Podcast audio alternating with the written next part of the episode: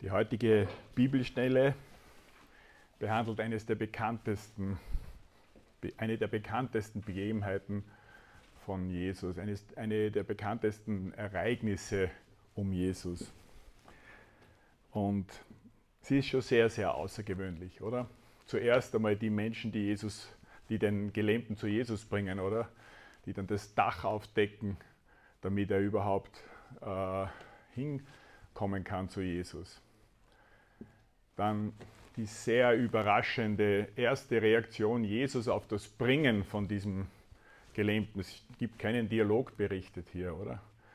Und der sagt nicht, er heilt ihn oder sonst was, was man erwarten würde, sondern er sagt zu ihm, deine Sünden sind dir vergeben.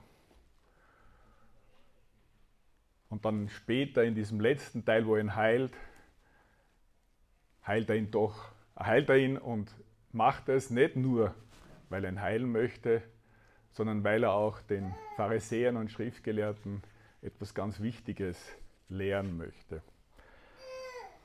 Eine sehr ja, eindrückliche Geschichte. Und ich möchte darum beten, dass Gott uns segnet, sie besser zu verstehen. Vater im Himmel, danke für dein Wort, danke für Jesus, danke, dass er so außergewöhnlich war und dass er uns so deutlich und klar von dir erzählt, bezeugt und verkündet hat. Und ich bitte darum, dass dieser Text uns heute segnet und dass wir daraus viel von dir und vom ewigen Gott lernen. Amen. Ich glaube, dass drei Themen, die sehr wichtig sind, in dieser Stelle sind. Das erste, das erste Thema ist, dass, wir, dass Menschen zu Jesus gebracht werden, oder?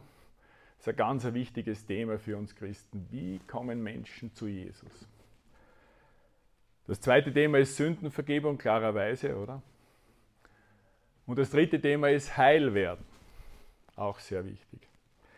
Und schauen wir uns das der Reihe nach miteinander an. Die Verse 1 bis 4 handeln davon, dass vier Freunde einen Gelähmten zu Jesus bringen. Die Situation ist die, Jesus war in der Umgebung von Kapernaum gewesen und ist zurückgekommen nach Kapernaum. Dort hat er anscheinend ein Haus gehabt oder hat in einem Haus gewohnt. Und er war in diesem Haus und die Menschen haben gehört, er ist zurückgekommen und alle sind hingestürmt. Das war am Beginn seines Dienstes, also eher in der frühen Zeit seines Dienstes und er hat viele Menschen geheilt gehabt und er hat gelehrt, in einer Art und Weise, dass die Menschen sich gedacht haben, der ist anders als das, was wir gewohnt sind und er hat besondere Vollmacht.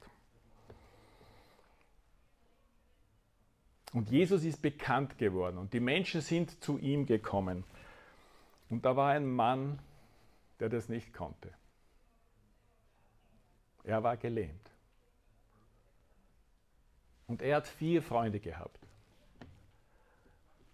Und die haben ihn zu Jesus gebracht. Ich glaube nicht gegen seinen Willen. Ich glaube, der war froh, dass er hingebracht wird. Es steht aber nichts da. Das ist meine Spekulation, also meine, meine, meine Meinung dazu. Der Gelähmte konnte nicht zu Jesus kommen und er hat Hoffnung auf Jesus gehabt. Und die Freunde bringen ihn hin. Und dann bringen sie ihn hin und dann geht es nicht, oder? Weil es sind so viele Leute da, dass vier Leute mit einem Gelähmten unmöglich durchzukommen waren. Aber sie wollten unbedingt ihn zu Jesus bringen und sie haben nicht aufgegeben. Das Hindernis hat sie nicht gestört. Sie, sie haben nachgedacht, was sie tun können. Ich weiß nicht, ob ich so kreativ gewesen wäre, aber sie sind aufs Dach gestiegen, haben das abgedeckt. Das ist damals leichter gegangen als hier. Hier wäre das etwas schwierig. Die waren nicht so massiv gebaut, die Häuser damals, hat es abgedeckt und haben ihn auf seiner Matte direkt vor Jesus heruntergelassen. Wenn wir uns das vorstellen, ist schon eine sehr, sehr, sehr außergewöhnliche Situation. Aber was ich mir denke bei dieser Geschichte, dass ich mir und euch solche Freunde wünsche, die euch zu Jesus bringen, wenn ihr nicht könnt, wenn ihr nicht mehr könnt.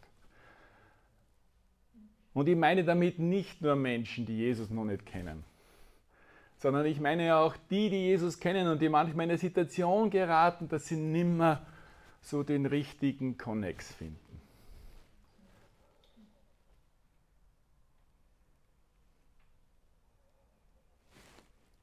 Ich denke, dass das sehr, sehr wichtig ist. Wichtiger ist, wahrscheinlich wichtiger als das meiste, was wir tun können, dass wir helfen, uns einander auf kreative Weise zu Jesus zu bringen, auch wenn viele Hindernisse dagegen stehen, dass wir unsere Ideen dafür einsetzen.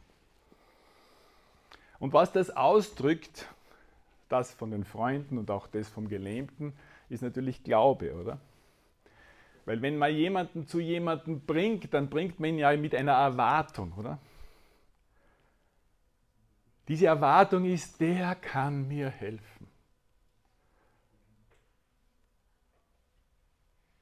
Und es gibt niemanden, der uns so helfen kann wie Jesus.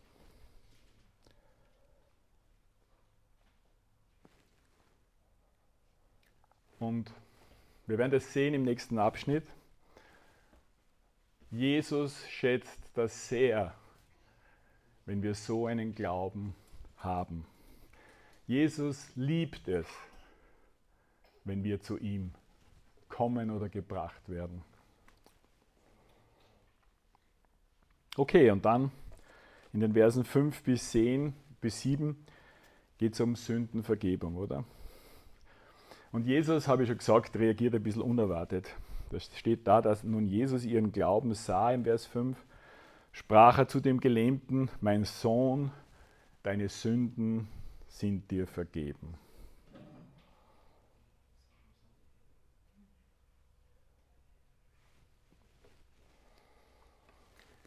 Das, was Markus hier sagt, ist, dass Jesus auf den Glauben reagiert.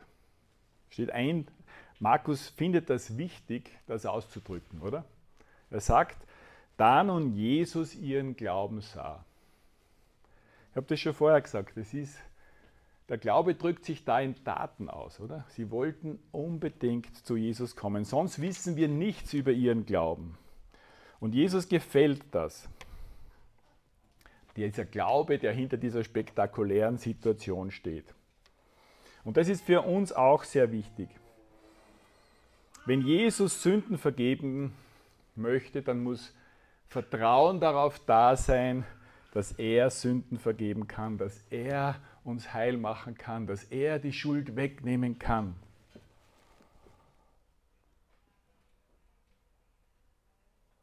Aber das Besondere an dieser Geschichte ist auch,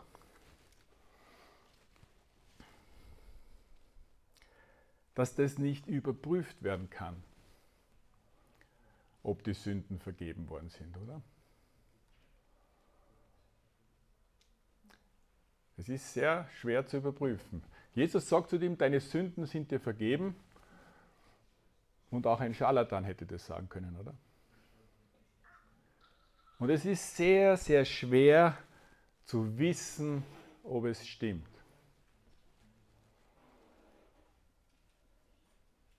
Weil man das nicht sehen kann. Weiß nicht, wie es euch geht. Wisst ihr, dass eure Sünden vergeben sind? Ich möchte euch jetzt nicht in Selbstzweifel bringen.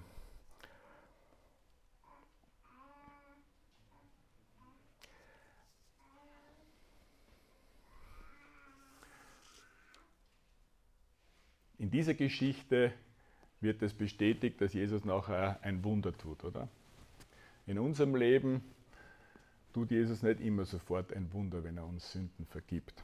Es ist nicht unbedingt ein Zeichen, dass wir, dass wir äh, keine Sündenvergebung haben, wenn kein Wunder passiert. Aber das, was es schon ist, ist, wir brauchen Ansätze, etwas Sichtbares, was das, was das zum Ausdruck bringt oder was das klar macht, dass unsere Sünden vergeben sind. Und das muss in unserem Leben sein, in unserer Liebe, in unserer Freude an Gott, in unseren Entscheidungen, in unseren Handlungen. Und all das das Heilwerden von all dem, wenn ich das so ausdrücken kann, kann uns helfen zu erkennen, dass Jesus wirklich Sünden vergeben hat. Und da sind wir schon beim nächsten Teil, oder? Weil die Schriftgelehrten, die haben in ihrem Herzen natürlich genau das gedacht. Das kann jeder sagen, Sünden vergeben.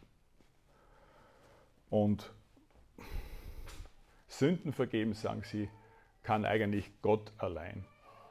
Weil eine Sünde ist etwas, was zwischen mir und Gott steht. Und was soll das Ganze? Und sie waren, sie haben nicht geredet, glaube ich. Sie haben nur in ihrem Herzen gedacht, wie das hier steht, oder? Aber ich hätte es auch gedacht, muss ich ganz ehrlich sagen. Jemand, der das einfach sagt, das würde mich nicht überzeugen. Und Jesus hat das natürlich erkannt. Und Jesus hat ja das ganz bewusst gemacht, oder? Der hat nicht zuerst geheilt und dann gesagt, deine Sünden sind dir vergeben, sondern ganz bewusst zuerst gesagt, deine Sünden sind dir vergeben. Und hat nicht den Gelähmten gefragt, was er möchte. Weil er kein Risiko eingehen wollte, damit seine Lektion gut ankommt.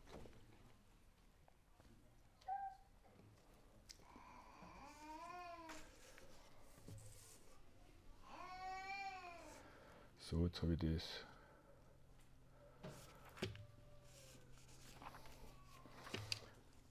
Ein bisschen verloren, Entschuldigung. Jesus redet also, re reagiert also auf diese Gedanken dieser Schriftgelehrten und äh, Leute, die da so herumhören. Und in Vers 9 sagt er ihnen dann, was ist leichter zu dem Gelähmten zu sagen, dir sind deine Sünden vergeben oder zu sagen, steh auf, nimm dein Bett und geh hin.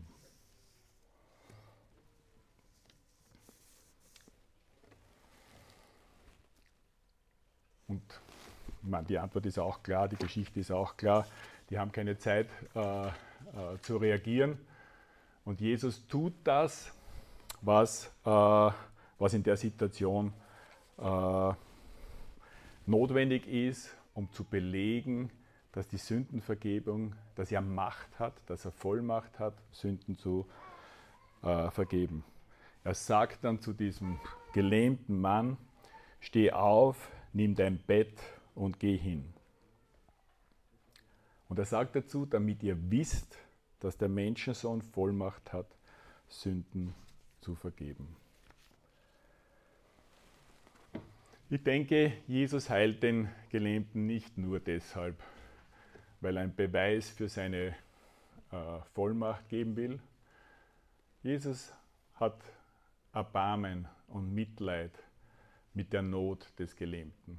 Er sieht die Not und die Heilung ist etwas, was er an sich auch tun möchte. Es gibt viele, viele andere Geschichten von Heilungen, wo es überhaupt nicht um Sündenvergebung geht, wo es nur darum geht, dass Gott möchte, dass wir heil werden. Also er heilt ihn auch, weil er, dies, weil er ihn heilen möchte und weil es wichtig ist, dass wir heil werden. Aber er heilt ihn auch, weil das Heilwerden ein Zeichen ist. Weil das Heilwerden ein Zeichen ist dafür, dass Gott uns gut gesinnt ist, dass Gott Vollmacht hat, alles zu tun, was er möchte. Und dass Gott uns insgesamt heil machen möchte. Und dass dieses Heilwerden über das physische Heilwerden hinausgeht. Und dass dieses Heilwerden auch unsere Schuld vor Gott betrifft.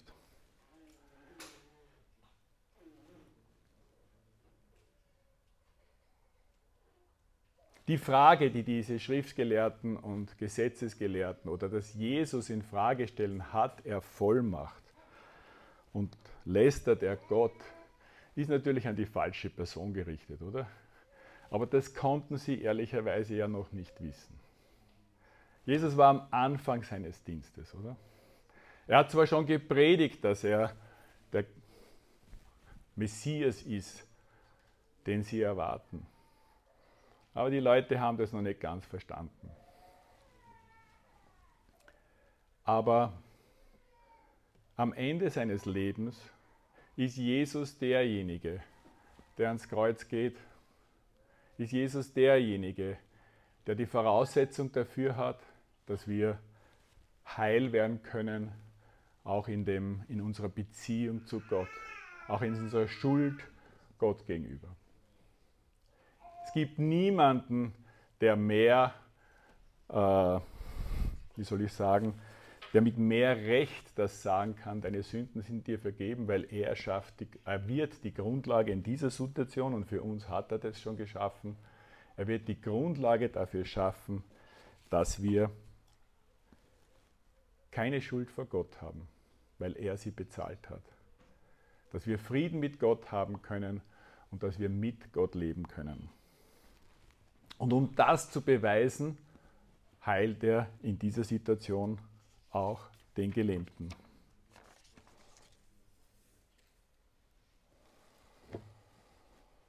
Das ist auch für uns sehr wichtig, oder? Wir brauchen Sündenvergebung.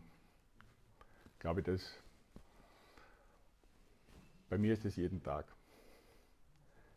Brauche jeden Tag Vergebung der Sünden, weil jeden Tag Dinge passieren, die Gott nicht gefallen, die zwischen, mich und Gott, zwischen mir und Gott sind und die meine Beziehung zu Gott sterben, stören. Und ich brauche aber auch das, dass ich heil werde, dass es besser wird. Und damit meine ich nicht nur meine Krankheiten und meine physischen Gebrechen, damit meine ich auch das, wo ich psychisch, charakterlich verkehrt bin. Und damit meine ich auch meine sündigen, meine geistlichen Dinge. Und es würde niemand glauben, dass meine Sünden vergeben sind, wenn sich da nicht ansatzweise Änderungen zeigen würden. Das heißt, man kann Sündenvergebung und Heilwerden nicht wirklich voneinander trennen, so wie das in dieser Geschichte auch ist, oder? Und das ist das, was Jesus sagen wollte. Das Heilwerden ist ein Zeichen dafür, dass Gottes Wirken, dass Jesu Tat am Kreuz wirklich gewirkt hat. Natürlich nicht, das, was ich mir wünschen würde, ist, dass es sofort und ganz passiert, oder? Ich wäre so gern schon ganz heil. Muss aber gestehen, ich bin es nicht. Und die Bibel lässt uns nicht in dieser Stelle, aber in, in anderen Stellen nicht im Unklaren darüber. Sie sagt, dass wir warten müssen, dass Jesus wiederkommt. Und dann werden wir ganz heil werden. Und das, was jetzt passiert, ist nur ein stückweises, partielles, unvollständiges Heilwerden. Aber anfangen muss es jetzt. Und das macht unser Zeugnis, von, dass Jesus unsere Sünden vergeben hat, glaubwürdig wenn das passiert. So wie in der Geschichte dieses geheilten Gelähmten.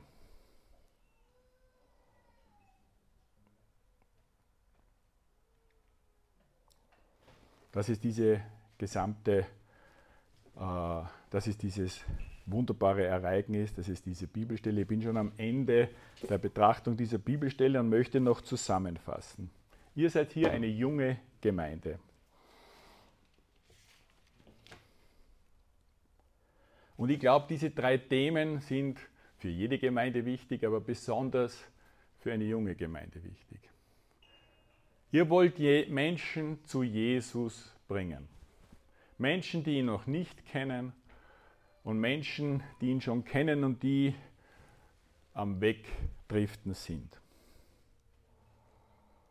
Und ich möchte euch ermutigen dazu, dass ihr mit all eurem Ideenreichtum, mit all eurer Kraft, mit all eurer Kreativität versucht, Menschen zu Jesus zu bringen, weil in ihm ist alles, was wir wirklich brauchen. Und wenn ihr Menschen zu Jesus bringt, dann drückt ihr euren Glauben aus, wie es besser nicht geht. Und ihr sollt diese Menschen zu ihm bringen, natürlich nicht gegen ihren Willen, das kann man nicht.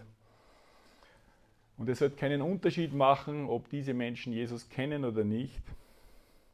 Und ihr sollt euch nicht von Hindernissen, die auftreten werden, abschrecken lassen, sondern nicht aufhören, darum zu kämpfen, dass ihr Menschen zu Jesus bringen könnt.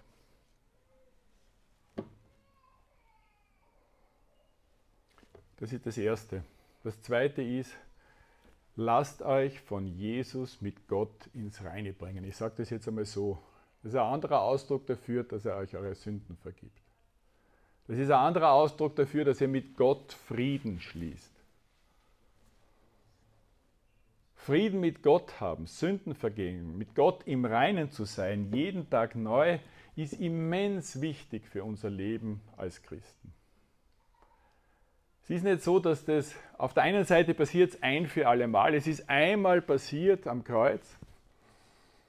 Und auf der anderen Seite ist es ein andauernder Prozess, dass wir immer wieder zu Jesus mit dem, was wir falsch gemacht haben, kommen müssen. Und das, was unsere Beziehung stört, was diesen Frieden, was dieses ins Reine gekommen sein stört, ausräumen lässt. Und er kann euch diese Vergebung, diesen Frieden schenken.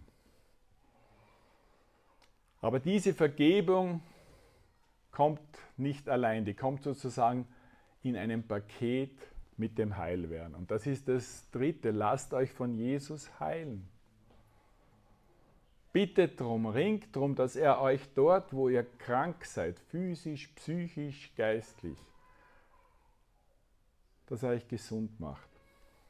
Er wird wenn ihr ihn darum bittet, schrittweise tun. Er ist souverän, er entscheidet selbst, was er macht und was nicht. Und Ihr habt ganz prominente Kollegen, wenn ihr in manchen Bereichen nicht weiterkommt. Selbst der Paulus hat einen Bereich gehabt, wo Gott ihn nicht so geheilt hat, wie er es gebeten hat. Der Stachel im Fleisch, der berühmte, oder? Den er erwähnt. Aber es ist ganz wichtig an sich, dass ihr mehr und mehr heil werdet. Weil die Ewigkeit können wir nur ganz heil mit Gott verbringen. Aber es ist auch wichtig jetzt, nicht nur an sich, sondern auch jetzt als Zeugnis. Weil nichts zieht Menschen mehr zu Jesus, als wenn sie in uns sehen, dass wir eine Veränderung zum Positiven, wenn wir, eine, wenn wir anders sind, wenn etwas von Gott in unserem Leben wirksam ist, wenn das sichtbar wird, dann macht es unser, unser Predigen, unser unsere Botschaft, unsere, unsere Bemühungen, Menschen zu Jesus zu bringen, glaubwürdig. Und dafür möchte ich zum Abschluss beten.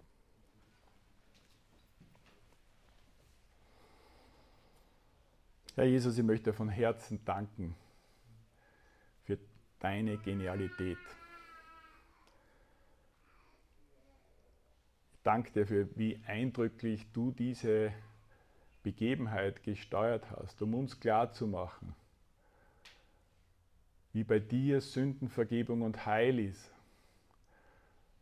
Und wie beides wichtig ist und wie beides untrennbar miteinander verbunden ist. Und ich möchte bitten darum für die Hoffnungskirche Wiebtal.